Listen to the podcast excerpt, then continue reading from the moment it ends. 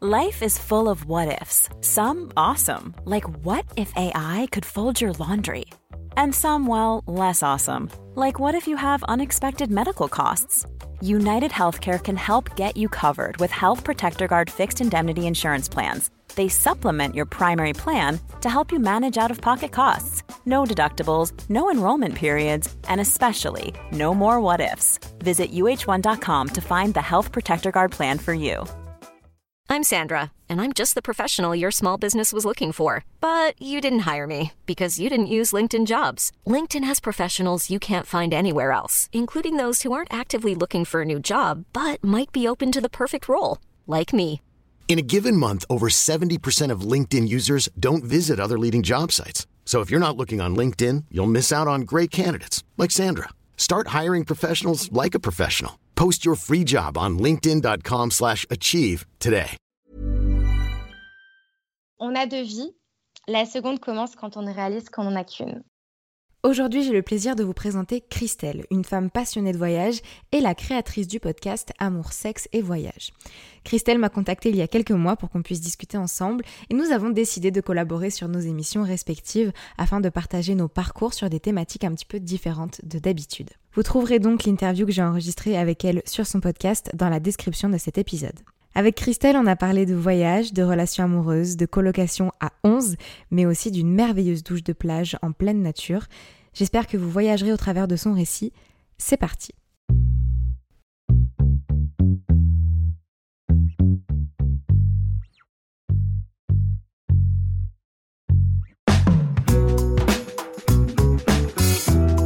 Vous écoutez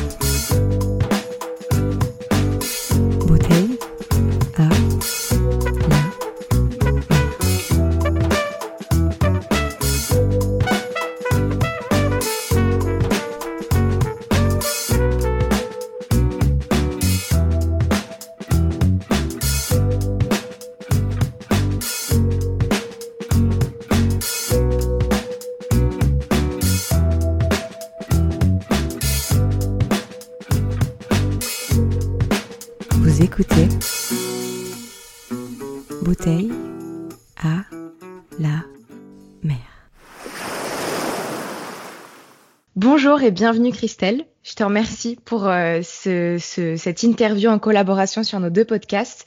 Euh, je ne sais pas du tout à quel moment ce sera publié chacun, mais pour informer les auditeurs, vous aurez une interview de ma personne sur le podcast de Christelle euh, prochainement euh, sur d'autres thématiques que je n'ai pas encore abordées ici, donc ça va être très sympathique. Euh, Aujourd'hui, Christelle, on va parler de toi, on va parler de ton parcours. Pour commencer, est-ce que tu pourrais te présenter, s'il te plaît? Bien sûr. Alors déjà, Mathilde, merci beaucoup d'avoir accepté euh, notre collaboration. Euh, ça me fait vraiment très plaisir de pouvoir échanger avec toi et qui plus est sur euh, ton podcast parce que je l'ai Avec découvert, je l'ai découvert il y a six mois et j'aime beaucoup ce que tu fais. Merci beaucoup. Alors moi, c'est Christelle, j'ai 31 ans, je suis de nationalité française, je suis originaire de la région Rhône-Alpes, donc j'ai grandi en Savoie et Mhm. en Haute-Savoie. Et euh, j'habite en ce moment littéralement au bout du monde puisque j'habite euh, à Queenstown, qui est une petite ville en Nouvelle-Zélande. Ouais, c'est assez loin de la France. C'est à combien de kilomètres? C'est à 20 000 km de la France. Oui, quand même. Hein. c'est vrai. Euh, bah, écoute, on va parler de ton parcours, on va parler de tout ça, de comment t'es arrivé là-bas et euh, qu'est-ce qui t'a amené à faire euh, ce si long voyage pour t'installer en Nouvelle-Zélande? On va commencer cette petite rétrospective par le début, par l'enfance. Est-ce que tu pourrais me raconter un petit peu cette période de ta vie? Quels souvenirs tu en as? Quel genre d'enfant t'étais? Bien sûr. Alors j'ai grandi du coup dans les Alpes françaises, donc dans un cadre euh, quand même de vie euh, privilégié, euh, avec des parents très aimants. J'étais une petite fille assez curieuse. J'ai toujours fait beaucoup d'activités. J'ai fait de la danse, du théâtre, du chant. Euh, j'ai toujours été très joyeuse. Je me suis toujours euh, entourée de beaucoup de copines. J'ai toujours été très bavarde. Euh, mais j'étais également très sage. J'ai vraiment pas le souvenir d'avoir fait de bêtises quand j'étais petite. Enfin voilà, j'ai un très bon souvenir de mon enfance. Euh, je me souviens euh, quand j'étais petite, donc j'étais fille unique jusqu'à mes 6 ans, et euh, Ouais. je réclamais à mes parents, je leur réclamais d'avoir un petit frère ou une petite sœur. Et par la suite, j'ai eu trois petites sœurs, donc j'ai été euh, Ah oui. gâtée euh, à ce niveau-là. Donc on est quatre filles dans la famille. Et ça se passe bien? Bah ouais, très bien. C'est vrai qu'on a toutes des liens très, euh, très différents les unes aux autres, mais non, franchement, on a de, très bons liens. Et est-ce que tu penses que le fait d'être que des filles, ça a influencé ton éducation? Notamment, par exemple, comme j'aime bien le demander, est-ce que tu penses que tu as été éduquée comme une fille? Ou est-ce que c'était quand même assez neutre au niveau, au niveau du genre dans ton éducation? Comment tu, tu vois ça aujourd'hui? Bah écoute, j'ai pas l'impression ni le souvenir euh, qu'on ait reçu une enfance genrée. Euh, c'est vrai qu'on n'est que des filles, donc on n'a pas de point de comparaison, on n'a pas de frères. C'est sûr. Mais on a tout été très libre de choisir euh, les sports qu'on voulait faire, les activités qu'on voulait faire. Moi, par exemple, j'ai fait du judo et c'était mon papa qui m'avait proposé d'en faire parce qu'il en a fait quand il était petit. D'accord. Donc ouais, c'est pas un sport entre guillemets féminin selon les injonctions sociales. Mm. Euh, et puis voilà, j'adorais faire du vélo. Euh, je me souviens quand j'étais petite, j'étais une grande acrobate en roller. j'étais assez casse-cou. Et puis, euh, j'ai eu une grosse période quand j'avais 6-7 ans où j'étais fan, fan inconditionnelle des voitures télécommandées. Et ah mes parents m'en ont offert une pour mes 7 ans. Donc, j'étais super ravie. Et non, vraiment, j'ai jamais le souvenir d'entendre mes parents dire euh, ne fais pas ci, ne fais pas ça, euh, c'est pour les garçons, ne joue pas à tel jeu. Et puis mon papa, que ce soit avec moi ou avec mes sœurs, euh, nous a vraiment tout le temps emmenés voir des matchs de foot, de rugby. chaque année, on allait voir le Tour de France avec mes sœurs, on adorait ça. donc non, vraiment, j'ai pas l'impression qu'on ait une enfant genrée. Effectivement, ouais. Mais peut-être aussi que le fait d'être que des filles, ça, alors c'est euh, totalement biaisé ce que je dis, hein, c'est selon mon propre, ma propre vision, mais peut-être que ton papa du coup avait pas forcément envie de se restreindre à des activités pour filles et justement voulait aussi vous initier à ce que lui il aimait euh, vis-à-vis de son propre regard masculin et c'est peut-être pour ça aussi que vous avez eu l'occasion de faire des choses aussi diversifiées finalement. C'est ça. Non, non, mais totalement. C'est vrai que j'aurais eu un grand frère, par exemple certainement qu'il y aurait des différences. Je pense, je pense que les, les parents, malgré eux, du coup, genre l'enfance parce que voilà, euh, enfin l'éducation de leurs enfants, du fait de ce qu'ils ont appris. Bien sûr. Euh, mais c'est vrai que voilà, mon papa a toujours aimé nous emmener euh, n'importe où et faire des choses casse-cou. voilà, les parcs d'attractions, on a fait plein d'activités casse-cou avec lui et très sincèrement, voilà, qu'on soit une fille ou pas, ça, ça changeait rien pour lui, quoi. Bah c'est top, je trouve ça génial. Quel regard tu portes d'ailleurs aujourd'hui sur tes parents? Alors honnêtement, j'ai de super parents. Euh, j'ai des parents qui n'ont pas eu une enfance très facile et pourtant, euh, ils ont vraiment œuvré pour apporter à mes sœurs et à moi euh, tout l'amour possible. Ils ont été très bienveillants, très encourageants. j'ai vraiment un très bon rapport avec eux. je les admire beaucoup.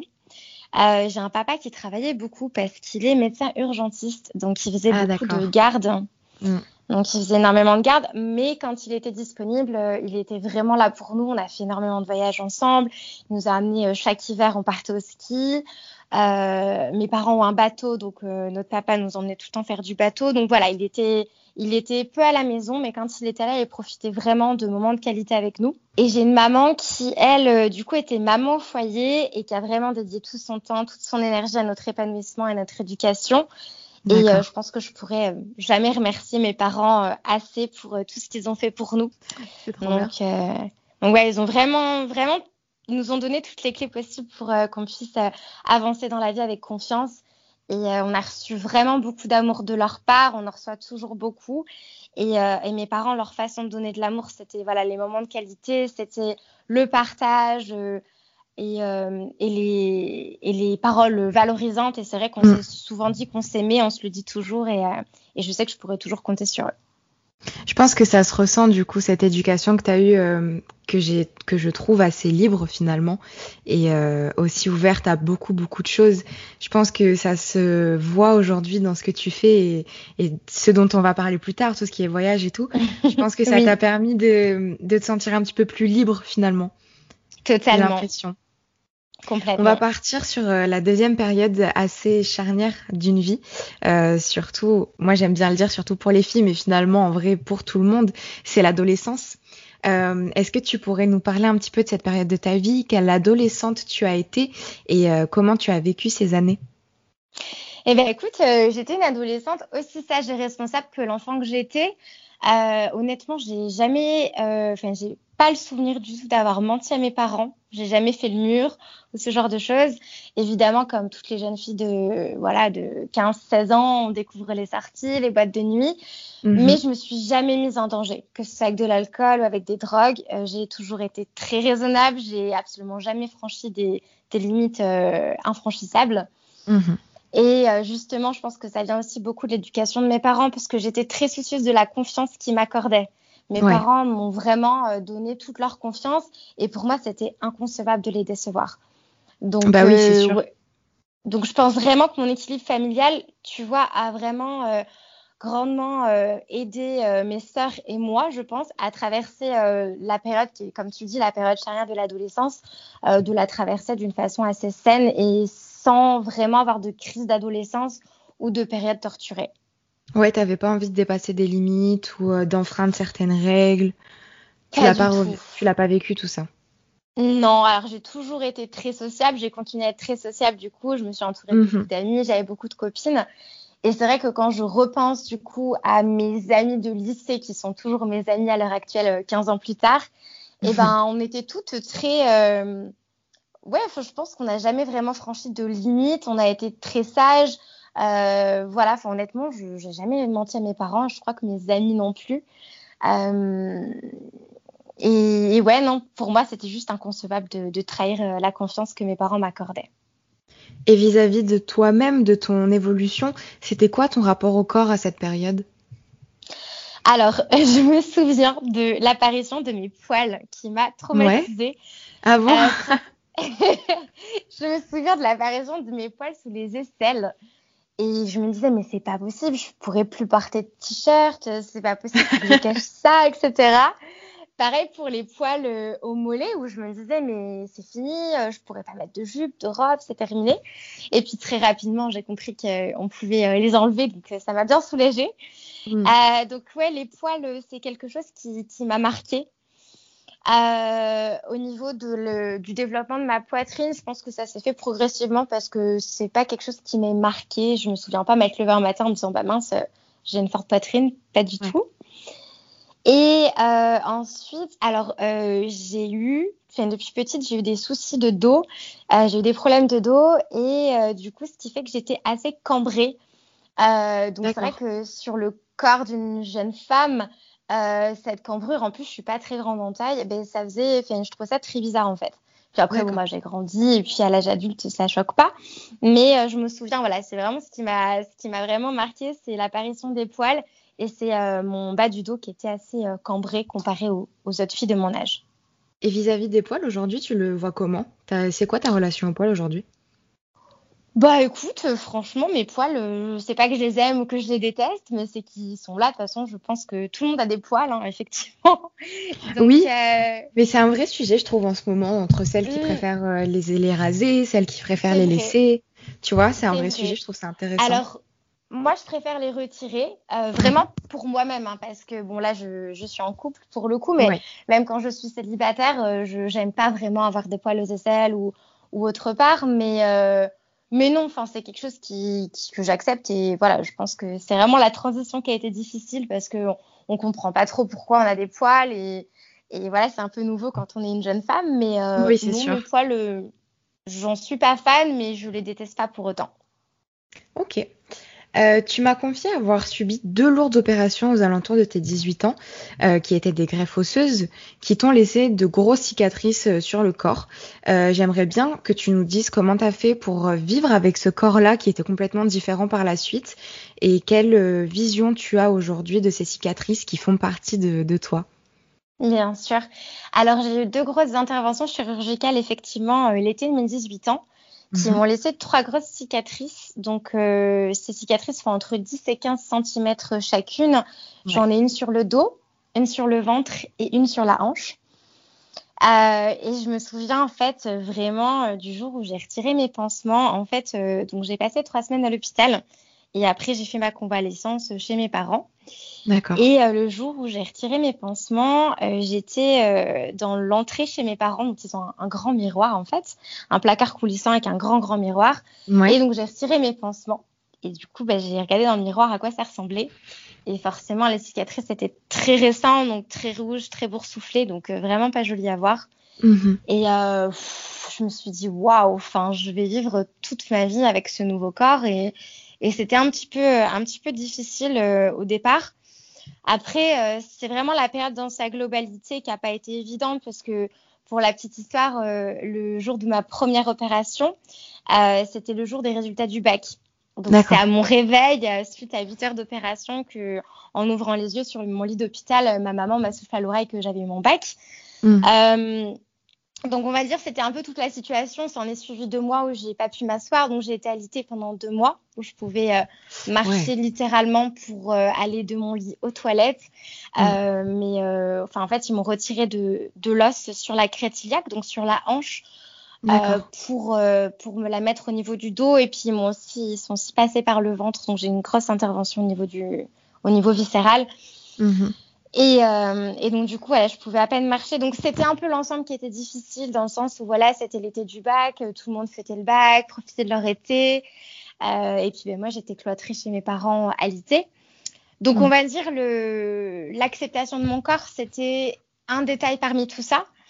Et euh, faut dire que c'était quand même des opérations qui étaient un petit peu stressantes pour moi. Donc j'étais aussi soulagée du fait que c'était derrière moi ces opérations ouais, bah eu lieu et, euh...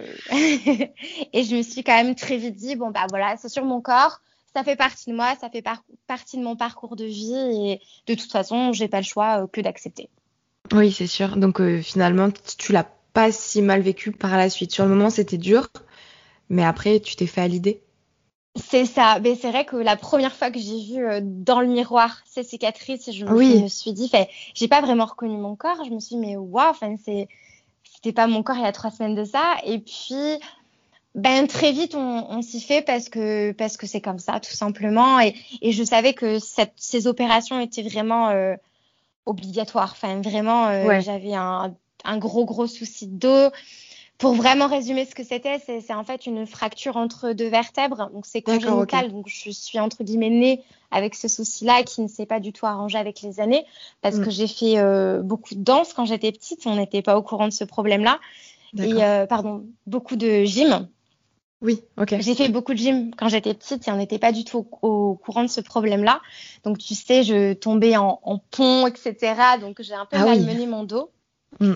Euh, et, voilà, donc j'avais vraiment pas le choix que de me faire opérer. Je pouvais avoir de lourdes conséquences si je ne le faisais pas. Donc, euh, donc voilà, j'ai plus vu euh, vers l'avant que voilà, en me disant bah mince, si j'avais pas vu ça, mon corps aurait été différent. Je, J'ai juste accepté, c'était comme ça. C'était la meilleure des choses à faire, je pense. Hein, Exactement. Et à partir de quel moment, du coup, tu as pu reprendre un peu ta vie comme elle était à la base, enfin plus ou moins en tout cas? Quand est-ce que tu as pu sortir de tout ça? alors, je me suis fait opérer en juillet, donc exactement le 4 et le 12 juillet. D'accord. Et euh, j'ai commencé à retrouver une mobilité correcte, on va dire au mois de novembre-décembre. Ah ouais. Donc, euh, j'ai passé deux mois à l'été, où donc j'avais pas le droit de m'asseoir. Hmm. Et euh, ensuite, j'ai porté un corset pendant quelques mois. D'accord.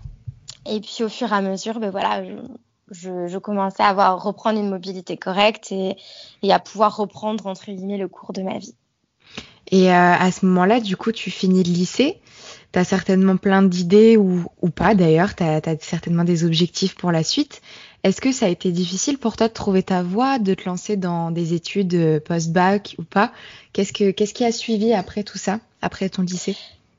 Alors moi, j'ai toujours euh, voulu faire fille au père en Angleterre après mon bac. C'était vraiment quelque chose qui, me passionnait parce que voilà, je pense que à 16-18 ans, c'est très difficile de savoir ce qu'on veut faire de sa vie professionnellement. Mm, et, euh, et, en fait, euh, j'adorais les enfants, j'aimais parler anglais et j'appréciais beaucoup les voyages. Donc en fait, pour moi, fille au père, c'était le combo gagnant. Mm. Euh, donc, bah, malheureusement, suite à euh, ces problèmes de santé, j'ai pas pu concrétiser tout de suite ce projet. Euh, par rapport à ma convalescence, j'ai dû rester en France pour euh, forcément faire des examens complémentaires et, et avoir un suivi. Normal. Et euh, forcément, puisque j'ai repris le cours de ma vie en novembre-décembre, impossible de s'inscrire dans quelconque école. Donc, ce que j'ai fait, c'est que j'ai intégré une fac en langue étrangère appliquée donc en cours d'année. Mhm. Et puis, euh, me rendre compte que la fac, enfin, le système de la fac me correspondait pas dans le sens où je suis quelqu'un qui a quand même besoin de plus d'encadrement, peut-être de valorisation de la part des professeurs, parce que j'ai eu beaucoup de valorisation de la part de mes parents, en fait. J'imagine que ça ça. Certainement. Et euh, donc, par la suite, je me suis réorientée et l'année suivante, j'ai fait un BTS suivi d'une licence en, ressources humaines. Et tu avais, avais, un projet? Pour, par rapport à ces études-là? Alors très sincèrement, honnêtement, euh, moi le mot ressources humaines, euh, je savais pas exactement ce que c'était. Euh, je sais juste que j'ai toujours aimé les gens, j'ai toujours aimé l'humain et ressources humaines ça sonnait bien. Donc c'est un peu pour ça que je me suis lancée là-dedans, bêtement on va dire. Euh, mais après non, les études en soi m'ont plu. Et suite à ça, ben, j'ai bossé cinq années pour une célèbre agence de travail temporaire où du coup je, je faisais du recrutement pour cette agence-là. D'accord, ok. Bah, t'es resté, euh... resté combien de temps dans cette agence? Cinq ans. Cinq ans, ouais, quand même. Et euh, ok. Et donc par la suite, euh, on va parler un petit peu de tout ce qui est euh, voyage, etc. Tu m'as dit avoir euh, vécu une rupture avec euh, un, une personne avec qui tu étais depuis un petit moment. Et bah écoute, t'avais envie de voyager, t'avais envie de faire plein de choses, et ça t'a motivé pour partir seule en Australie, donc à des milliers de kilomètres de la France. Euh, moi, j'ai envie de savoir où est-ce que tu as trouvé cette force pour partir aussi loin et, euh, surtout bah, aussi jeune parce que tu n'étais pas, pas très vieille. Euh, et comment tu as préparé ton départ aussi? Comment ça s'est passé tout ça? Alors, je vais tout expliquer. Alors, euh, donc en fait, déjà depuis longtemps que je me souvienne, j'ai beaucoup voyagé avec mes parents. Enfin, j'ai même toujours voyagé avec mes parents. Euh, donc, on est parti euh, on est parti au Japon, on est parti aux États-Unis, en Corée du Sud, on a fait ah beaucoup de pays en Europe, on a fait vraiment beaucoup de beaucoup beaucoup de voyages et très loin en général. D'accord. Et, et donc en fait, ben, c'est vrai que partir seule, c'est quelque chose qui me qui me faisait envie. Mais entre temps, euh, au cours de mes études, j'ai rencontré l'amour, donc j'étais en couple. j'avais un mm. travail, un appartement, donc tu vois, j'avais beaucoup d'attaches. Et, euh, et je me souviens quand j'avais des amis qui partaient pour un long voyage, je les encourageais, je leur disais mais c'est génial ce que tu fais, tu as tellement raison, euh, c'est super comme expérience. C'est un peu comme si j'enfouillais en fait au fin fond de ma tête ce projet que, que j'avais de partir parce que j'avais trop d'engagement en fait en France et je pouvais pas trop me le permettre. Et en fait, euh, j'ai eu un déclic en août 2015 je suis partie avec deux de mes sœurs et mes parents en Australie parce que l'une de mes sœurs était avec son copain sur place euh, pour un an. D'accord. Et on arrive sur la ville de Brisbane. Et euh, donc ma sœur et son copain étaient de, depuis quatre mois en Australie. Donc ils avaient, euh, ils vivaient dans une voiture aménagée, ils avaient travaillé en ferme, ils étaient tout bronzés, ils étaient extrêmement épanouis. Et en très peu de temps, en quatre mois, ils avaient vécu plein de choses. Ils avaient rencontré plein de personnes de nationalités différentes, fait plein de rencontres et déjà euh, en très peu de temps changé et, de façon juste incroyable. Et, euh, et je me souviens, euh, on marchait dans, dans, les rues de Brisbane avec ma sœur et son copain. Et je leur dis, donc à, à cette époque-là, ma sœur avait 20 ans, j'en avais 26. Et euh, je dis à ma sœur, je dis, mais Jade, tu as tellement raison de faire ça, c'est génial. Euh, pour moi, c'est ça la vie, c'est sortir de sa zone de confort, c'est vivre dans un pays euh, différent de, du pays dans lequel on a grandi, c'est s'ouvrir à d'autres cultures, c'est vivre des, des expériences euh, mais différentes de ce qu'on peut vivre dans notre quotidien. C'est clair. Et je lui disais, euh, c'est génial ce que tu fais. Enfin, vraiment, j'admire ça et, et, je suis trop contente pour toi. Et, et ma sœur m'a regardé dans, dans, le blanc des yeux en me disant Mais Christelle, tu peux le faire, la façon dont tu me dis ce que tu me dis, c'est que tu en as profondément envie et tu peux le faire aussi. Et donc je lui ai dit mais non regarde tout ce que, enfin les attaches que j'ai en France, je je peux pas en fait, euh, ça fera malheureusement pas parcours euh, partie pardon, ça, fa mm. ça fera malheureusement pas partie de mon parcours de vie. Oui. Parce que parce que voilà, mais mais voilà en tout cas profite profite bien etc. Donc, euh, je sais que voilà, quand je suis rentrée, donc au mois de septembre, euh, ça m'a un petit peu trop dans la tête en me disant, mais c'est vrai que c'est juste fantastique ce qu'ils vivent. Et euh, au, mois de, au mois de novembre, avec euh, mon copain de l'époque, ça se passe pas très bien. Ça fait sept ans qu'on est ensemble. Et euh, nos envies, nos projets, nos perspectives d'avenir euh, divergent beaucoup. Donc, on décide ouais. de se séparer. D'accord. Donc là, c'est un petit peu le déclic parce que j'ai plus de copains. forcément, on rend notre appart, donc je retourne chez mes parents, donc j'ai plus de copains, plus d'appart. T'es libre Je suis libre et je me dis, vraiment, je me dis, c'est le moment. Et à cette époque-là, j'ai un CDD qui se termine le 31 août 2016. Donc, je termine mon contrat le 31 août 2016 et je suis dans l'avion pour l'Australie le 4 septembre qui suit. Ok. Et donc, ça se fait vite. Ouais, ça s'est fait très vite. Euh, j'étais vraiment, voilà, la, deadline, c'était vraiment la fin de mon contrat. Donc, je voulais juste avoir quelques jours pour euh, préparer mes, mes bagages et, euh, et du coup, bah, dire au revoir à tout le monde et partir. Et mhm. euh, sinon, au niveau de la préparation, j'ai pris mes billets au mois de mars. Et j'ai pris le sac à dos de ma sœur qui, du coup, entre-temps, été rentrée d'Australie. Ok. Donc, pratique. J'ai pris son sac à dos. Ouais. Et, euh, et en fait, pour arriver sur place et pas me sentir forcément seule ou, ou dépaysée, j'avais peut-être besoin justement d'un cadre. Euh, et ben, du coup, j'ai décidé de faire enfin, sept ans plus tard, fille au père. Euh, sur la ville de Melbourne. Tu t'es lancée dans ce que tu voulais faire depuis le début. C'est ça, exactement. Donc je me suis dit, quatre mois, si opère à Melbourne, comme ça, ça, pose un petit peu les bases de mon voyage et je sais où je vais. Et après, dans ma tête, c'était sûr, j'allais acheter un van et j'allais euh, voyager avec. Et donc, tu décides d'acheter un van par la suite, tu le retapes et euh, tu pars à l'aventure avec pendant, pendant quelques mois, si je me trompe pas. C'est ça. Tu m'as dit que tu avais fait 15 000 kilomètres avec, c'est énorme. C'est même pas le, je crois que c'est même pas le nombre de kilomètres que j'ai sur ma voiture. Est-ce que tu pourrais nous dire qu'est-ce que tu as vécu pendant ces 15 000 kilomètres? Qu'est-ce que tu as appris sur toi en partant comme ça euh, à l'aventure dans un pays que tu connais pas? Euh, J'imagine que tu as dû rencontrer plein de monde. Raconte-nous, c'était quoi tout ça, ce, ce voyage? Bah écoute, j'arrive en Australie, tout se passe très bien. Je rencontre très vite euh, une autre fille au père euh, qui est française, Lisa. Ouais. Et en fait, euh, on est toutes les deux filles au père sur la même période, dans deux quartiers très proches sur Melbourne. On se voit très très souvent.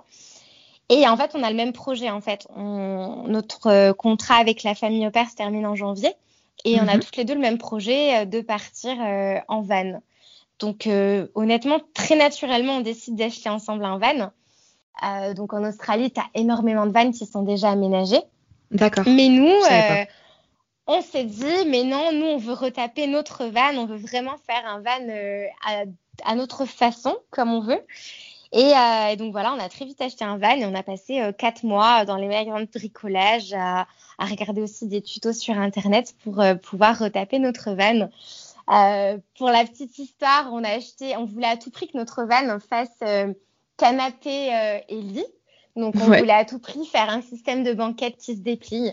Donc, on s'est retrouvé à acheter un, matelas Ikea qu'on a dû découper avec euh, des ciseaux et des couteaux de cuisine pour oh, euh, pouvoir faire, pour pouvoir faire du coup une espèce de banquette. On a fait appel à une couturière pour qu'elle puisse faire la couture de cette banquette. Ah, c'est génial. Et puis ça a été peinture, bricolage. Enfin, honnêtement, nos conversations tournaient, je pense, autant qu'un couple va parler de leur enfant, ben nous, c'était euh, notre, notre bébé, c'était notre van. Ouais, tu m'étonnes. Et, euh, et, non, c'était, c'était vraiment euh, c'est un super projet. Et alors, qu'est-ce qui s'est passé avec ce van? Alors, on a commencé par la Tasmanie. Donc, la Tasmanie, c'est une petite île qui se trouve au sud de, la, de l'Australie. D'accord. Euh, donc la Tasmanie, une petite île au sud de l'Australie. Euh, donc c'était magique parce qu'en fait on, découvrait vraiment ce sentiment de liberté incroyable et inexplicable bah, dans bah cette petite île. Mm. Je me souviens de la première soirée qu'on a passée dans le van. Euh, donc en fait, il faut imaginer que le van, il est parqué sur ce qu'on appelle des free camps. Donc c'est des, des terrains spéciaux pour, pour les vannes. Et, et donc, on était là avec euh, voilà, nos tables, enfin notre table, nos chaises. Et, euh, et euh, on prenait notre petit repas. C'était vraiment notre première soirée avec notre van juste à côté de nous, prêt pour l'aventure. Et je me souviens avec, avec Lisa, on, on s'est regardé, on s'est serré très fort dans les bras en se disant le sentiment et l'émotion qu'on ressent maintenant, c'est inexplicable. Et toutes les deux, on, on est connectés, on sait ce qu'on ressent. Et c'est mm. vraiment le début d'une aventure qui allait être extraordinaire, quoi. C'est trop bien, c'est fou. Donc, euh, après euh, la Tasmanie, on est reparti sur Melbourne. Et là, on a traversé le sud de l'Australie, donc de Melbourne à Perth. Donc euh, Melbourne, c'est au sud-est et Perth, mhm. c'est au sud-ouest. Donc, il faut imaginer que Melbourne-Perth, c'est 5000 km. Wow. donc, c'est la distance Paris-Moscou pour une petite idée. C'est vrai, quand tu euh, choses en contexte, euh, on se rend beaucoup plus compte d'un coup. Exactement, c'est vraiment une sacrée euh, distance. Et, et dans ces 5000 km, on a traversé une zone qui s'appelle Null Arbor. Donc, c'est 1600 km de désert où il n'y a pas d'arbres, pas d'habitation, pas de magasins, rien. Simplement deux, trois stations-service. Ok.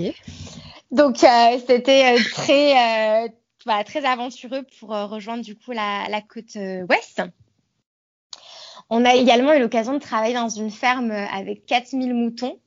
Donc, on a passé beaucoup de temps euh, dans les champs en quad à rapatrier les troupeaux de, moutons avec un couple de fermiers extraordinaires qui nous ont vraiment accueillis comme si on était leurs enfants. C'était juste génial. ils nous ont emmenés les week-ends faire du jet ski, euh, le fermier, le soir, nous emmenait faire euh, des, tours la nuit à bord de son 4x4 pour euh, voir les kangourous dans leur état naturel. Oh là là. forcément, il avait des hectares pas possibles avec ses moutons. Et il nous emmenait ah, du coup la nuit pour voir les kangourous ben, gambader du coup dans le champ. En fait, c'était juste magnifique. Et puis, voilà, c'est dur de, de, synthétiser tout ça, mais voilà, j'ai nagé avec les requins-baleines sur la côte ouest. C'est fou. C'est ouais, c'est assez fou, c'est vraiment incroyable. J'ai survolé la Grande Barrière de Corail en avion. Wow. J'ai sauté en parachute. voilà, j'ai fait plein de plein d'activités euh, superbes.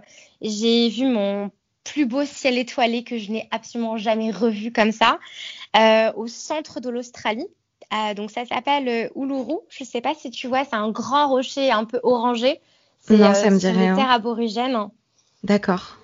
Et en fait, as, euh, les villes les plus, la ville la plus proche est à 1500 km. Donc en fait, tu es vraiment au milieu de nulle part. Et le ciel était incroyable. Donc euh, j'ai dormi comme ça avec un sac de couchage euh, en pleine nature. Et le ciel était incroyable. Je peux pas le décrire. Il n'y a pas de mots pour décrire comment c'était fou. Et, toutes ces activités, tu les as fait parce que tu avais des contacts ou c'est parce que tu les avais prévues dans ton voyage? Euh, non, ça s'est fait un peu au feeling euh, de mes envies. J'avais rien vraiment prévu. Euh, mais c'est juste bah, l'occasion qui s'est présentée. Puis c'est vrai que voilà, je m'étais dit, voilà, je suis là, je suis en Australie, c'est un an. Parce qu'à cette mm. époque-là, je pensais rentrer en France et reprendre le cours de ma vie. Mm-hmm. Donc je me suis dit, c'est un an, profite à fond, vis tout ce que tu peux vivre. Et puis, on n'a qu'une vie, quoi. C'est un peu la... voilà l'état d'esprit que j'avais. D'accord. Mais pour être sincère, enfin voilà, j'ai des souvenirs incroyables d'activités et de paysages, mais euh, forcément les rencontres humaines, c'était euh, une des plus belles choses, quoi. J'ai bah rencontré tellement de personnes, euh, de tellement bah, d'environnements différents. Puis tu rencontres vraiment tout type de personnes. Tu vas rencontrer des gens qui voyagent en couple, en famille. Tu vas rencontrer des mamans solo avec leurs enfants. Enfin, tu vas rencontrer vraiment plein de profils voyageurs différents que tu n'aurais pas mm. forcément imaginé. Oui, bah c'est ça la richesse aussi des voyages, c'est que tu rencontres des mm. gens que tu n'aurais jamais pu croiser euh, si tu étais resté chez toi. C'est ça, exactement. Et puis, euh, je pense aussi, euh, ce dont tu te rends compte, c'est que, en fait, les moments simples, c'est les moments les mieux. C'est-à-dire que on avait notre tente, on avait, pardon, on avait notre table et nos chaises au milieu de nulle part, tu vois, sur notre campement, et on jouait aux cartes. Et ben, c'était juste trop bien. Alors euh, oui, on était au milieu du désert, on se faisait embêter euh, la journée par les mouches et le soir par les moustiques, ce qui est un peu un fléau, hein, je dois dire. Mais euh, c'était juste, on, vivait l'instant présent, il n'y avait que ça qui comptait, tu vois, et tu tu te poses pas la question sur ton avenir ou sur ce que tu vas faire le lendemain, tu vis chaque instant d'une façon extrêmement intense et c'est juste génial, quoi. C'est incroyable. J'aimerais vraiment avoir le courage de faire ça un jour. c'est pour le coup, euh, et je me permets de faire une petite aparté. Moi, j'ai vraiment pas été éduquée comme comme toi, tu vois. Euh, on en parlera peut-être euh, dans ton dans ton podcast, mais mon éducation à moi, elle était vachement plus axée sur la protection et sur le fait de. Enfin, j'ai eu des parents qui ont été très protectionnistes je sais pas si je peux dire ça comme ça, qui est très, très protecteur plutôt. Euh, très protecteur. ouais, c'est plus juste. et c'est vrai que, que moi, du coup, j'ai très peur de voyager aussi loin, mais, euh, mais à la fois, je reconnais que c'est merveilleux et j'aimerais vraiment un jour pouvoir, euh, pouvoir, faire ça, pouvoir faire ça. pardon. Et je trouve que ton discours est très inspirant et je suis persuadée que ça va inspirer beaucoup de monde à l'écouter. Bah écoute, J'espère. en tout cas, c'est vrai que ça m'a appris beaucoup, beaucoup de choses sur moi-même. Et juste euh, pour euh, expliquer, je crois, l'un de mes moments les plus magiques avec la nature que j'ai vécu, mm. euh, c'est un souvenir très très bête en fait parce que si je le résume c'est juste la meilleure douche de ma vie mais pour contextualiser en fait ben, en road trip forcément on se douche sur les douches de plage mm. donc c'est des douches très sommaires et un jour on arrive avec Lisa sur un, un free camp et on avait pris une douche la veille, donc Lisa voulait pas se doucher, donc euh, je décide de partir à la douche. Mhm. Et euh, en fait, le free camp et cette fameuse douche se situent à un kilomètre d'écart, donc euh, je marche pour aller jusqu'à cette fameuse douche. Et en fait, je dois marcher en bord de mer, donc je longe l'océan. C'est en plein coucher de soleil, donc la luminosité est juste splendide. Et j'arrive à cette fameuse douche. Et en fait, la douche se trouve entre l'océan et entre la forêt.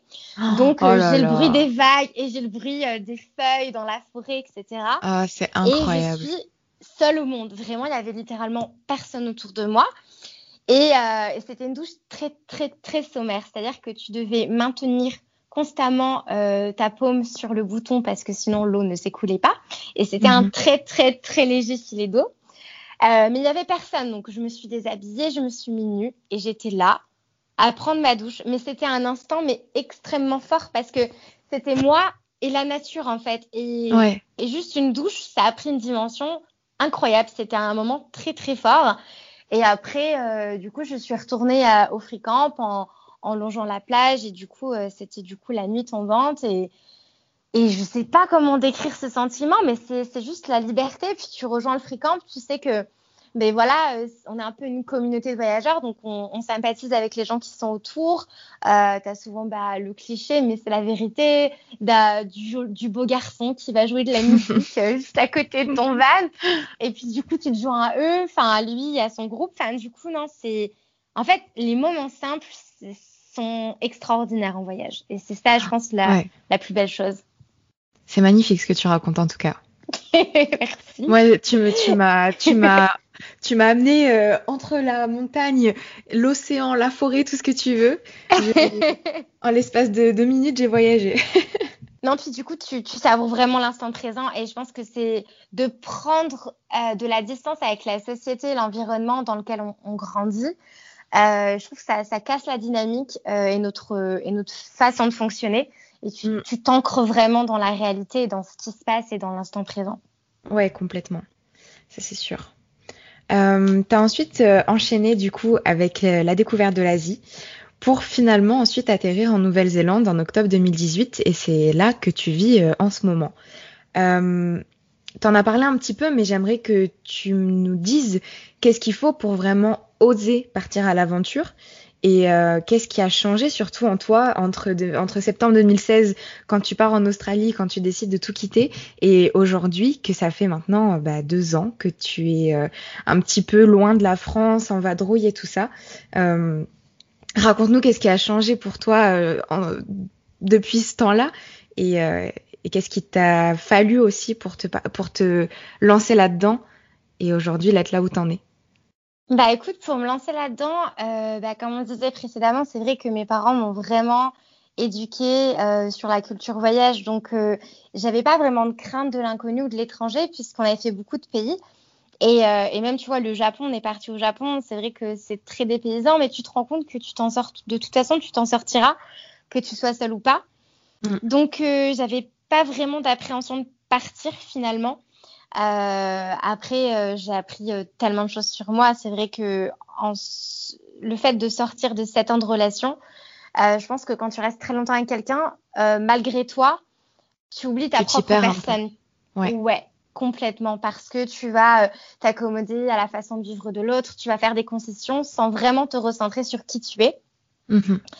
Donc voilà, je me suis une découverte de nature extrêmement optimiste. Voilà, j'ai vraiment confiance en, l'avenir, en la vie et, et voilà, du coup, j'ai un tempérament plutôt fonceuse et ça, c'est quelque chose que je ne savais pas en fait quand j'étais dans mon quotidien et, et que je n'étais pas sortie de ma zone de confort. Donc, euh, j'ai appris que finalement, tu peux faire face à, plein de situations différentes et tu t'adaptes. Euh, pour parler très succinctement de l'Asie, même si c'est très difficile de résumer tout ça. Vas-y, je t'en euh, Ça a été une expérience I'm Sandra, and I'm just the professional your small business was looking for. But you didn't hire me because you didn't use LinkedIn jobs. LinkedIn has professionals you can't find anywhere else, including those who aren't actively looking for a new job but might be open to the perfect role, like me. In a given month, over 70% of LinkedIn users don't visit other leading job sites. So if you're not looking on LinkedIn, you'll miss out on great candidates like Sandra. Start hiring professionals like a professional. Post your free job on linkedin.com/achieve today. There's never been a faster or easier way to start your weight loss journey than with PlushCare. PlushCare accepts most insurance plans and gives you online access to board-certified physicians who can prescribe FDA-approved weight loss medications like Wigovi and Zepbound for those who qualify. Take charge of your health and speak with a board-certified physician about a weight loss plan that's right for you. Get started today at plushcare.com slash weight loss. That's plushcare.com slash weight loss plushcare.com slash weight loss. Ever catch yourself eating the same flavorless dinner three days in a row? Dreaming of something better? Well, HelloFresh is your guilt-free dream come true, baby. It's me, Gigi Palmer. Let's wake up those taste buds with hot, juicy pecan-crusted chicken or garlic butter shrimp scampi. Mm. Hello Fresh. Stop dreaming of all the delicious possibilities and dig in at HelloFresh.com. Let's get this dinner party started. Hey, it's Ryan Reynolds, and I'm here with Keith, co star of my upcoming film, If, only in theaters, May 17th. Do you want to tell people the big news? All right, I'll do it. Sign up now and you'll get unlimited for $15 a month in six months of Paramount Plus Essential Plan on us. Mintmobile.com slash switch. Upfront payment of $45 equivalent to $15 per month. Unlimited over 40 gigabytes per month. Face lower speeds. Videos at 480p. Active Mint customers by 531.24 get six months of Paramount Plus Essential Plan. Auto renews after six months. Offer ends May 31st, 2024. Separate Paramount Plus registration required. Terms and conditions apply if rated PG. Euh, fantastique. C'est vrai que l'Asie, c'est quand même plus des paysans que l'Australie. Euh, Et euh, je me suis retrouvée à faire euh, un volontariat, par exemple, au Laos.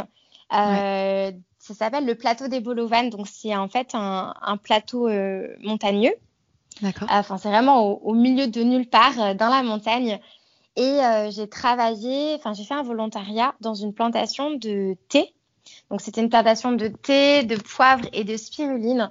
Et j'étais entourée de Laotiens et Laotiennes qui ne parlaient pas un seul mot d'anglais. Et moi, je parlais pas un seul mot de laotien. et, euh, et du coup, c'était, incroyable de voir que tu peux communiquer malgré toi, enfin malgré mhm. tout.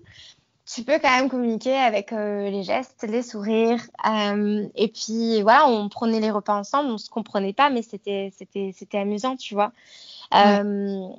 J'ai fait un, un, volontariat sur un bar de plage au Cambodge, sur une île qui s'appelle Korong Samlem et c'était pareil, c'était une expérience euh, extraordinaire de, de, travailler avec des Cambodgiens, de voir leur système euh, de vie. Mhm. Aussi, tu vois des choses qui sont, qui sont plus, plutôt tristes, comme le tri des déchets, etc. Elles n'ont pas du tout la même considération euh, que nous sur l'environnement. Elles ne sont pas du tout éduquées de la même façon. Mais voilà, j'ai fait des trucs incroyable. Voilà, au-delà des visites des temples, des pagodes, des plages paradisiaques, et eh ben, il y a toujours bah, les rencontres euh, de, gens du monde entier, la découverte de différentes religions, de différentes cultures. Et c'était pour ça justement que j'ai souhaité faire des volontariats, c'était pour plus m'ancrer avec les locaux. Et euh, j'ai notamment fait euh, deux mois de volontariat au Vietnam dans un restaurant avec une vue sublime sur la baie d'Along. C'était un, un toit terrasse il y avait le restaurant du coup en haut et c'était juste euh, la vue était à couper le souffle. Chaque matin, euh, je me réveillais, je me disais mais c'est pas possible, je travaille là, c'est incroyable. Mais du coup, tu étais payée pendant ces travaux ou pas? Non, alors euh, non, c'est vraiment du volontariat. Donc en fait, ouais. tu es logé et nourri.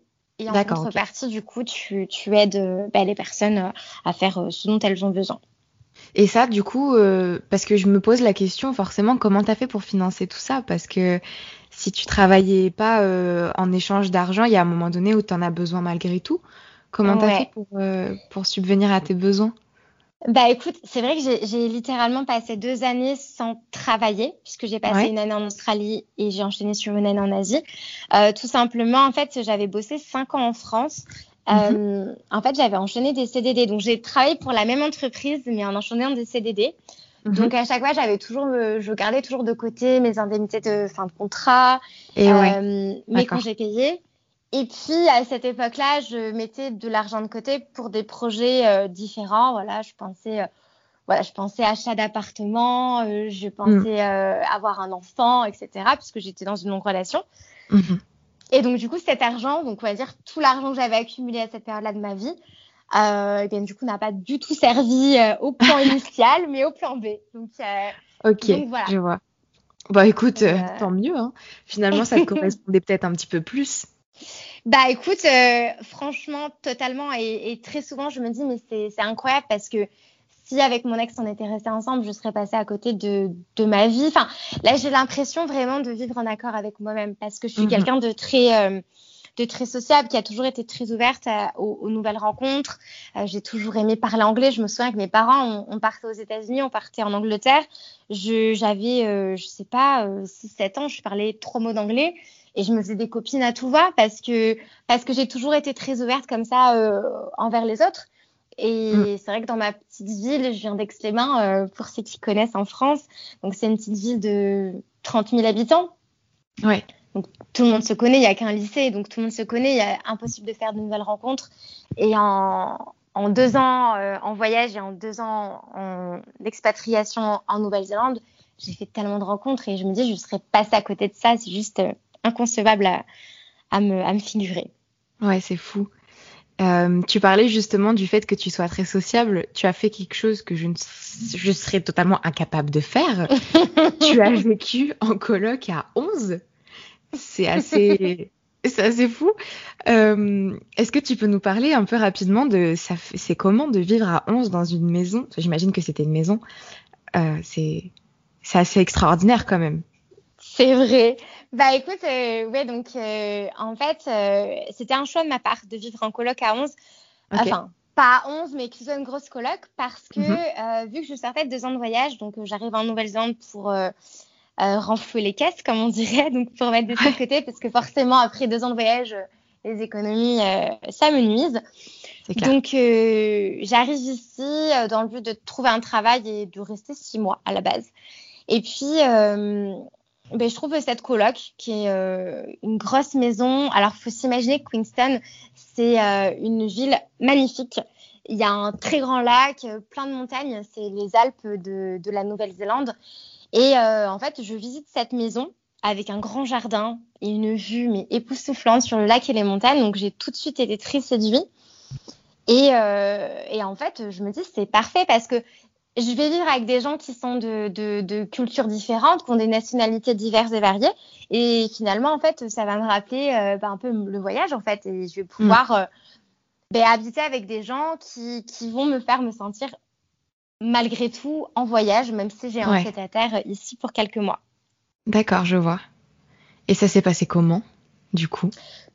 Bah écoute, ça s'est très bien passé. Je suis restée un an et demi. Euh, Quand même. Pour euh, tout te dire, euh, j'ai rencontré mon copain dans cette coloc-là. Ouais. Euh, donc, il n'est pas resté mon coloc bien longtemps. On s'est tous mis ensemble. Et, et évidemment, en fait, ben, c'est compliqué. Je pense que tout le monde peut se figurer que commencer une relation dans une maison, on est 11 à vivre. Donc, c'est-à-dire qu'on avait 9 colocs. Euh, pour apprendre à se connaître, pour euh, s'ouvrir à l'autre, se confier et pour l'intimité, c'est pas l'idéal. C'est clair. Euh, mais cela dit, euh, on avait un, un super, on était un super groupe. En fait, on était peut-être, je dirais qu'on était 7-8 à bosser la journée et 3-4 bosser le soir. Donc en fait, on, la maison était quand même très grande, donc on se marchait pas non plus trop euh, les uns les uns dessus, enfin les uns sur les autres. Mhm. Et puis, et puis du coup, non, on était vraiment un, un très bon groupe. Donc, on est resté un an et demi. Et puis, euh, au bout d'un an et demi, il y a un petit peu tout le monde qui est rentré chez soi, qui est parti. Il y a eu du coup des va-et-vient dans la coloc. Donc on s'est dit c'est peut-être la fin d'un cycle et puis il est temps peut-être de, déménager et, depuis du coup on habite juste avec un couple du coup de Néo-Zélandais. J'aimerais te demander aussi, est-ce que ça a été compliqué pour toi de t'investir, non, pas de t'investir, de te relancer, on va dire, dans une relation après avoir vécu aussi librement avec toi-même euh, pendant tes voyages? Est-ce que t'as pas eu peur de te reperdre un petit peu au travers de quelqu'un d'autre?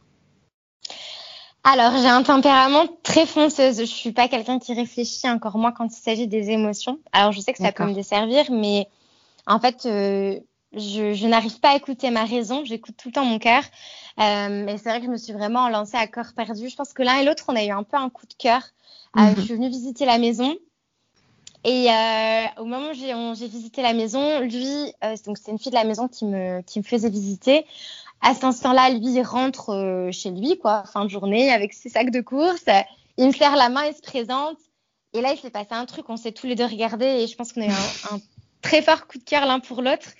Et euh, je dois t'avouer que dès le, la première fois que je l'ai vu, je sentais qu'il allait se passer quelque chose entre nous et, euh, et je fonçais, j'ai foncé sans vraiment me poser trop la question.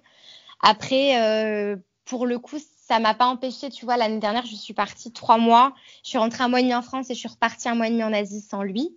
D'accord. Parce que lui, pour des raisons professionnelles, du coup, devait rester ici. Mhm. Mais, euh, mais non, j'avoue que bon, je suis partie, je suis passée effectivement d'une vie où j'étais euh, célibataire, où voilà, je renouais avec le célibat et j'étais très épanouie là-dedans. Euh, et je me suis pas trop posé de questions finalement. Je suis plutôt fonceuse. D'accord, ok. Euh, Aujourd'hui, du coup, tu le disais, tu as quitté la coloc à 11. Tu vis en coloc avec un autre couple, c'est ça hein? Ouais, exactement. C'est quoi ta journée type? Alors, ma journée type au travail euh, va faire rêver personne dans le sens où il n'y a rien de très exotique par rapport à la France, si ce n'est que forcément je travaille en anglais, donc c'est assez cool parce que c'est une langue que j'apprécie. Euh, je trouve que le système anglo-saxon, au niveau de l'entreprise, il y a beaucoup moins de liens hiérarchiques, donc c'est beaucoup plus à la cool. Euh, et puis, euh, ben, je travaille avec euh, des Uruguayens, des Argentins, des Italiens, enfin, des Anglais. Donc, on est, on est vraiment une team internationale. Il n'y a personne qui est néo-zélandais dans mon entreprise. Donc, encore une fois, ça me rappelle le voyage. Mm. Et je travaille dans le tourisme puisque je travaille pour une agence de location de voitures. D'accord. Donc, c'est un secteur d'activité qui me convient. Il n'y a pas de pression. tout se passe très bien. Par contre, euh, les week-ends sont vraiment top ici parce que Queenstown, c'est la capitale mondiale des sports extrêmes. D'accord. Donc, euh, les gens du monde entier viennent ici pour faire euh, un, tas d'activités. Donc voilà, j'ai eu l'occasion de faire beaucoup d'activités ici, dont voilà un saut à l'élastique, du rafting, du canyoning, du delta plane, ce genre de choses. Et également, c'est une ville très backpacker. Euh, donc, euh, il y a beaucoup de voyageurs qui viennent ici.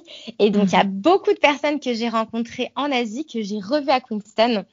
D'accord. Ah, c'est génial.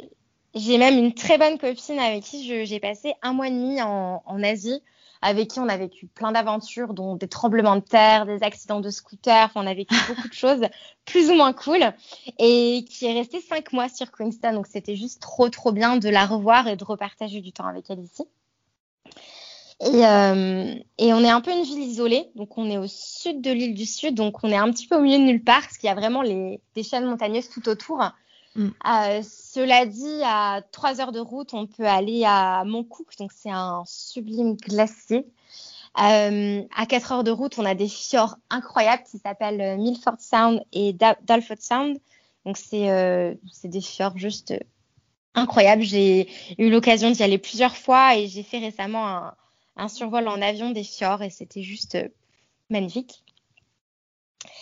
Donc euh, voilà, il y a pas mal de choses à faire aux alentours. Et puis euh, tout au sud, donc à 2h30 de route de où je suis, il y a la région des Catlins où là tu peux voir vraiment beaucoup d'espèces marines, des albatros, des pingouins, des otaries, des lions de mer. Donc c'est vrai que ça fait rêver.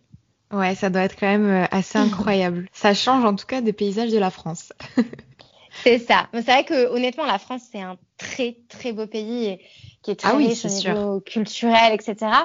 Mais ouais, je pense que c'est toujours plus excitant, on va dire, d'être euh, d'être ailleurs. Mais c'est vrai que dans la Nouvelle-Zélande, c'est vraiment très très beau. Aujourd'hui, du coup, tu le disais, tu es en couple et euh, ton partenaire n'est pas français. Comment tu vis avec les différences culturelles euh, entre vous? Comment vous arrivez à, faire avec? Parce que malgré tout, euh, moi je me rends pas forcément compte, mais j'ai entendu beaucoup de témoignages de personnes qui me racontaient que malgré tout, même si voilà, ça reste une culture occidentale, il y a certaines choses qui sont différentes. Comment vous vous faites avec avec ton partenaire? Alors, j'aurais jamais pensé qu'il y ait une des différences euh, autant marquées entre l'Angleterre et la France. Mm. Euh, mais pour le coup, il y en a. bon, déjà, pour commencer, il vient du nord de l'Angleterre, donc il a un accent qui est très fort. D'accord. Donc, même si l'anglais, c'est une langue que je parle couramment, c'est pas forcément très facile tout le temps de décrypter ce qu'il me raconte. euh... donc, ça nous a valu quelques petits euh, malentendus ou incompréhensions.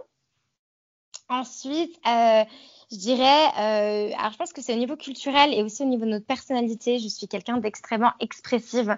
Je je peux pas garder mes émotions pour moi et de toute façon mon visage parle pour moi dans tous les cas. Et lui c'est quelqu'un de très pudique. Donc c'est vrai que voilà, moi des fois j'avais un petit peu du mal à, à, comprendre sa pudeur et, et voilà, j'avais juste envie qu'il s'ouvre plus à moi. Il a mis beaucoup plus de temps à s'ouvrir à moi que, que moi je me suis ouverte à lui. D'accord. Et puis, euh, son sarcasme. Donc, il est très sarcastique, extrêmement sarcastique. Donc, euh, comprendre l'humour anglais, savoir quand il est sérieux, quand il plaisante, euh, c'était. ça a pris du temps et même encore maintenant, pour être sincère, je n'arrive pas à toujours savoir s'il plaisante ou pas. Et bah oui, parce qu'en plus, c'est une autre langue, donc il faut capter les subtilités. Ça doit pas être simple.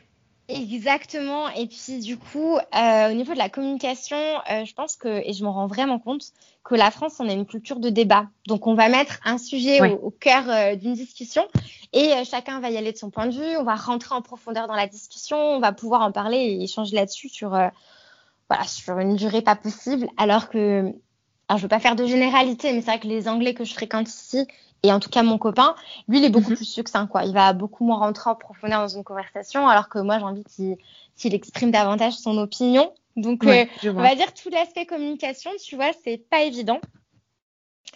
Et euh, la dernière chose, c'est un peu une frustration que j'ai, c'est je suis très attachée à la langue française. Alors c'est vrai que c'est marrant parce que quand je suis partie en Australie, j'avais un petit peu un rejet de la France. Je sais pas, j'étais un peu en mode rebelle sur euh, je veux pas rencontrer de Français, je veux plus parler français, etc. Et en fait, euh, après plusieurs années, et eh ben, je me rends compte que notre langue française, elle est magnifique, elle est très riche. Et, euh, et en fait, je me sens 100% moi-même quand je m'exprime en français. Et c'est vrai que des fois, j'ai l'impression que... Alors déjà, exprimer mes émotions et mes sentiments en anglais, pour moi, ça n'a pas trop de valeur, tu vois, parce que mes émotions et mes sentiments, je les vis en français. Ouais, euh, c'est dur à, à, expliquer. Je pense en français. Je comprends ce que tu veux dire, mais je pense que pour quelqu'un qui parle pas forcément plusieurs langues, ça peut être délicat de comprendre ça. Mais il y a vraiment une dualité qui se joue dans la personnalité, en fait, quand tu switches d'une langue à l'autre. Complètement. Ouais, je suis totalement d'accord. Et, euh, et, du coup, c'est vrai que des fois, j'ai l'impression que, ouais, il me connaîtra pas à 100% dans le sens où, voilà, quoi. Euh, il y a, y a, plein de références euh, culturelles ou choses comme ça. On peut pas plaisanter là-dessus parce que on n'a pas vu les mêmes publicités à la télé, on n'a mm. pas écouté euh, les mêmes groupes de musique quand on était, quand on était plus jeune. Donc c'est ce genre de subtilité où euh, bah forcément c'est c'est voilà on peut pas forcément tout comprendre quoi. Mais mais c'est intéressant, on découvre des choses l'un de l'autre et, et, du coup bah ça nous permet de, de s'ouvrir sur sur une culture et une façon de penser et une façon de voir la vie différente. Donc c'est pas plus mal, mais ça a valu quelques malentendus et incompréhensions, on va dire. C'est normal. Euh, tu as commencé un podcast, du coup, que j'aimerais euh, que tu présentes et dont on va parler, sur lequel euh, je serai prochainement. On n'a pas encore, euh, à l'heure où on enregistre cet épisode, on n'a pas encore enregistré le mien, mais ça ne saurait tarder. ce podcast s'appelle Amour, sexe, voyage. j'aimerais beaucoup que tu nous parles de ce projet, pourquoi tu l'as lancé, qu'est-ce qui t'a motivé? Et pourquoi surtout tu as choisi de parler de ces thématiques-là en particulier? Raconte-nous un petit peu l'histoire de tout ça. Bien sûr. Alors déjà, j'ai très très hâte de pouvoir t'interviewer. Ça oui, ça va être euh, plaisir. Carrément, j'ai hâte. Alors, euh, en fait, les, podcasts, euh, j'en écoute depuis des années, j'en écoute énormément. notamment en Asie, tous les longs trajets en bus, les trajets en train, etc. Mm. Enfin, je passais beaucoup, beaucoup de temps à en écouter. Et, et voilà, donc je suis une grande communicante, j'aime beaucoup le partage et j'écoute beaucoup de podcasts. quand je dis beaucoup, pour donner un ordre d'idée, j'ai écouté 24 000 minutes de podcasts sur l'année 2020 dont ah les tiens, Mathilde. Merci. et, euh, et en fait, c'est vraiment l'idée, en vérité, est vraiment venue du jour au lendemain. Mais je, je plaisante pas quand je dis ça. C'est vraiment un matin où je me suis dit, mais en fait, mais pourquoi pas? Enfin, ça te ressemble finalement. Et euh, les trois mots, en fait, euh, mon, mon, sont arrivés vraiment dans ma tête de façon très spontanée. Parce que si je devais euh, donner les, trois sujets sur lesquels je, communique le plus en général avec les gens qui m'entourent, c'est l'amour, la sexualité et les voyages. Donc, mhm. euh, je me suis vraiment dit, mais en fait, euh, go, ça me ressemble. J'ai de l'expérience sur ces trois sujets. Je parle facilement de ces trois sujets. C'est des sujets qui me passionnent. Et ben, pourquoi pas lancer ça? Et donc, pour le moment, c'est principalement des interviews. Euh, donc j'interviewe des personnes sur leur parcours de vie, mais du coup principalement sur l'amour, la sexualité et les voyages, sachant que l'amour, euh, donc forcément moi je suis une grande amoureuse de l'amour, donc j'adore les histoires euh, d'amour euh, romantique, mais euh, prochainement je vais interroger des, des femmes sur justement l'amour maternel et sur l'évolution de la sexualité dans le couple après avoir eu un enfant. C'est super intéressant comme sujet. Euh, c'est ça. Mais c'est vrai que l'amour, ça, ça, ça, regroupe beaucoup de choses. Donc, ça va être l'amour euh, parental, amical, fraternel. Mm. Ça peut être euh, l'amour non réciproque, enfin, tout ce genre d'expérience. un chagrin d'amour aussi. Ouais. Euh, la sexualité. Euh, alors, c'est vrai que j'ai toujours été très libérée sur le sujet de la sexualité. Mm-hmm. tout simplement, je pense aussi que ça vient de l'éducation. Je pense que j'ai un, une maman peut-être plus réservée sur le sujet de la sexualité, mais un papa très très ouvert. Et étant en plus médecin, j'avais pas de difficulté à lui poser n'importe quelle question sur la contraception. Enfin, il a été toujours très ouvert. Euh, on a parlé de ça vraiment très librement. Donc euh, voilà, dans ma tête, en fait, je pars du principe qu'il n'y a pas de sujet tabou si on décide qu'il n'y en ait pas, en fait. Et euh, j'ai un peu décidé de vivre ma vie sans, sans gêne ni tabou parce que je suis pas quelqu'un de pudique, donc c'est facile pour moi, on va dire. Mhm. Et, euh, je suis partie du principe qu'on avait tous une sexualité et, euh, et en fait une approche de la sexualité qui était différente. Donc on a tous un, une éducation sexuelle qui a été différente suivant l'éducation qu'on a reçue. On a tous un premier désir euh, sexuel qui, qui, diffère. On a tous une première fois ou une approche de la première fois qui a été euh, qui a été différente. Donc je me suis dit ça peut être intéressant de chacun en fait un, un peu aborder euh, ces thématiques là parce qu'on peut tous se reconnaître ou alors euh, justement s'inspirer et se dire ah bah c'est marrant, euh, le parcours euh, de la vie sexuelle de, mon voisin n'est pas du tout la mienne, mm. enfin n'est pas du tout le mien. Et, les voyages parce que j'aime beaucoup les récits de voyage et je trouve ça intéressant de partager sur le vécu et les expériences en tout genre de, de ce que les personnes peuvent vivre en voyage. Ouais, et là-dessus, c'est vrai qu'on a un petit peu la même vision des choses parce que je valorise énormément la, le parcours euh, des autres et le partage d'expériences de ce parcours-là, surtout quand ce sont des anonymes, même si j'interviewe aussi des personnages publics, mais un petit peu moins en ce moment. Euh, je trouve ça très intéressant de pouvoir partager ce genre de choses. Et comme tu dis, euh, de savoir que le parcours de notre voisin n'est pas le même que nous, ça peut nous apprendre beaucoup et ça peut nous permettre de voir un peu les choses différemment. Donc, euh, je trouve ça très chouette comme, euh, comme idée. Et je mettrai bien évidemment tous les liens en description de cet épisode. Super. On arrive sur les dernières questions du podcast. J'aime bien poser cette question à tout le monde. Je sais qu'elle n'est pas simple. Je sais que des fois, on ne sait pas trop quoi me répondre, mais je vais quand même te la poser. Si tu pouvais écrire une lettre à ton futur toi, donc dans cinq ans, qu'est-ce que tu aimerais te dire? Alors, je me dirais euh, quelques phrases euh, très courtes, mais très pertinentes. Euh, je me dirais, j'espère que tu vas bien, que tu es toujours heureuse et épanouie, et que la pression sociale ne t'a pas rattrapée, et surtout que tu continues à savourer l'instant présent. Tout simplement parce que dans 5 ans, j'aurai presque 37, euh, 37 ans. Et donc, je n'ai aucune idée de ce qui se passera pour moi à, cet instant-là. Mais mhm. tout ce que je sais, c'est que voilà, j'espère vivre en accord toujours avec euh, mes envies et ne pas me conformer à ce que la société attend de moi. C'est-à-dire que voilà, si l'occasion se présente et l'envie d'être maman s'offre à moi, ben, peut-être que j'aurai un enfant. Si ce n'est pas le cas, j'espère que je ne serai pas là à stresser euh, sur la maternité ou ce genre de mm. pression qu'on peut recevoir ou qu'on peut se mettre tout seul tout simplement. Donc voilà, j'espère rester ancrée dans, dans l'instant présent et ne pas trop me soucier du futur. Et j'espère être pareil dans, dans 5 ans du coup. Et est-ce que malgré tout, tu as des objectifs dans ta vie ou, pas spécialement? Alors, je suis absolument pas carriériste, je suis pas du tout matérialiste. Euh, sincèrement, ça fait quatre ans que je suis devenue très minimaliste. Euh, je m'encombre d'aucun bien matériel. Je sais que pendant le confinement, par exemple, euh, j'ai fait un peu le tri. j'ai donné pas mal d'affaires en me disant je veux garder des affaires que je mets au moins ou que j'utilise au moins une fois par mois. Vraiment, euh, voilà, euh, garder un maximum d'affaires que j'utilise du coup chaque semaine. Mais, mais voilà, du coup, euh, j'ai pas du tout d'objectif voilà, d'argent ou de réussite ou professionnel ou quoi que ce soit. Vraiment, la seule chose que je souhaite, c'est être heureuse et vivre en accord avec mes valeurs. C'est vraiment la seule euh, prérogative que je, que je m'impose en fait. Et est-ce que tu es heureuse aujourd'hui? Bah écoute, je suis plutôt très heureuse. Euh, je suis heureuse de mon parcours de vie parce que ben, il est comme tout à chacun, il est unique. Mm. Euh, après, euh, le contexte actuel est un petit peu particulier dans le sens où j'ai forcément une, une, frustration de ne pas pouvoir rentrer voir ma famille. J'avais des billets d'avion pour l'été dernier, pour juillet-août, qui forcément ont été annulés. Et sûr, là, à l'heure actuelle, je pourrais rentrer en France, mais je pourrais pas revenir en Nouvelle-Zélande puisque les frontières sont fermées jusqu'à, je pense, au moins la fin d'année 2021. Ah ouais, quand Donc, même. Donc, euh, à part ce petit euh, problème-là du fait d'être loin de ma famille, je, je, me sens très heureuse et je me sens surtout très chanceuse parce que la Nouvelle-Zélande est le pays le plus épargné par le Covid. Euh, oui, j'allais te poser la question.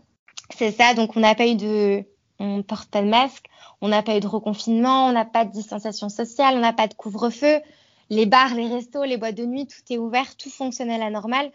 Et c'est vrai que je pense que vous, pour vous, c'est peut-être très difficile de vous imaginer que ici c'est l'été et qu'on est libre et que on fait des barbecues, qu'on sort dans les bars, qu'on sort en boîte de nuit. Comme mm. pour nous, ça nous paraît surréaliste de savoir qu'il y a un couvre-feu, que vous pouvez pas sortir à partir de telle heure, que vous avez été mm. reconfiné.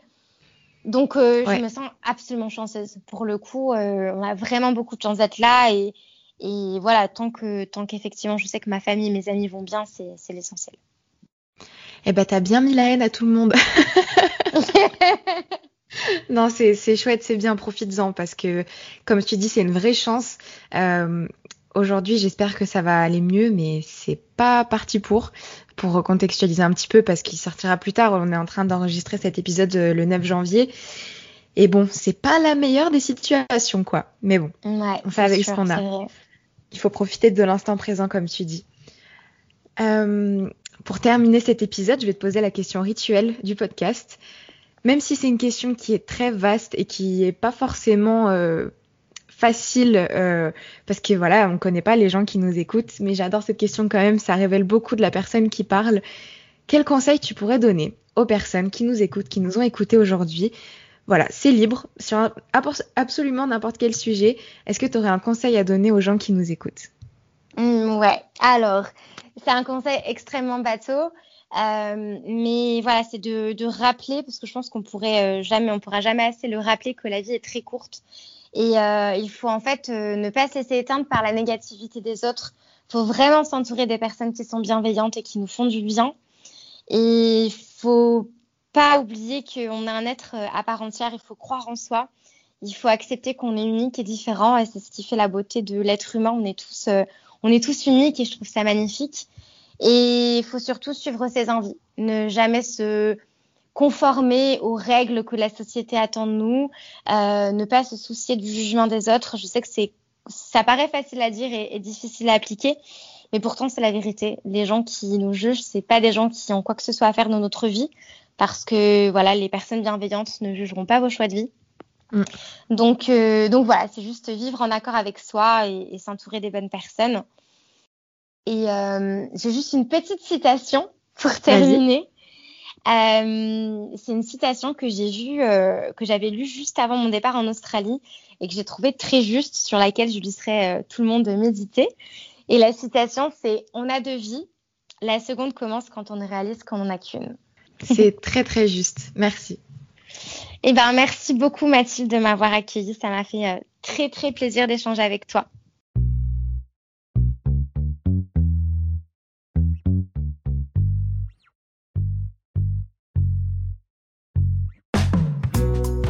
Merci à toi d'avoir écouté cet épisode jusqu'au bout, j'espère qu'il t'a plu. N'hésite pas à venir t'abonner à l'Instagram du podcast pour avoir toutes les informations et pour pouvoir participer au sondage avant les épisodes. Tu peux aussi participer à une interview si tu as envie de partager ton parcours et si tu as des choses à raconter, l'email contact est dans la description. Je te rappelle que le podcast est disponible dès maintenant sur YouTube et que tu as toutes les IGTV des interviews sur Instagram. Je te laisse mettre 5 jolies étoiles sur Apple Podcast avec un petit commentaire pour soutenir la mission. Je te remercie encore une fois et je te dis à très vite dans un prochain épisode de Bouteille à la mer.